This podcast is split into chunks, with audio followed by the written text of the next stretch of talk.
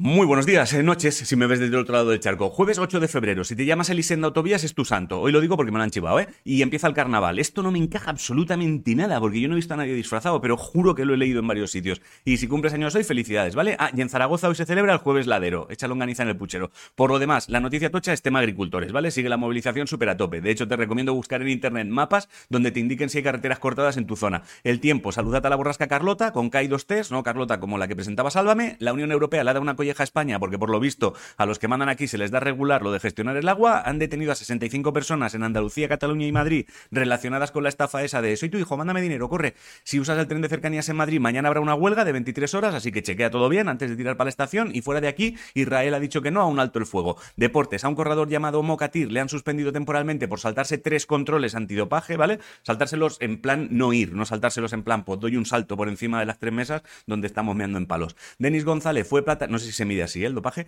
Denis González fue plata en el Mundial de Natación de Doha. La Federación Española de Fútbol ha movido la final de la Liga de las Naciones al Estadio de la Cartuja. Y si te mola la UFC, que es ver cómo se pegan otros de una forma que te duele a ti, acuérdate que el 17 de febrero tienes pelea entre Topuria y Bolsman. Bueno, mierdas. En ciencia, un informático llamado Takeo Kanade ha ganado el premio Fronteras por crear el algoritmo que permite a robots ver e interpretar escenas de la vida real. Y un cosmonauta ruso ha batido el récord de días fuera de la Tierra. 878 en total, ¿vale? Sigue arriba todavía. Cuando baje y encienda el móvil, ¿cuántos mensajes y llamadas perdidas tendrá? Agua puesta. En música, La Raíz han anunciado que vuelven y que darán al menos un concierto. Eh, ayer me pegó bronca porque olvidé decirte que en noviembre sacó un tema, Bailar Contigo se llama, y también tienes un tema nuevo de Sia con Kylie Minogue. Y en noticias de cine de terror, si eres fan de La Matanza de Texas y andas por Madrid, en el Cine Artistic Metropol esta tarde a las 8 puedes ver la original. En videojuegos tienes tráiler de Neon Blood Welcome to Viridis, que juraría me han dicho que es un juego hecho en España, y en eSports, ojo que el parche 14.3 del LoL lleva cambios tochos. Ni he mirado la noticia. Si no sabes qué comer, hazte unos calamares a la romana, la romana, la frase de hoy es, detrás de todo éxito hay una decisión valiente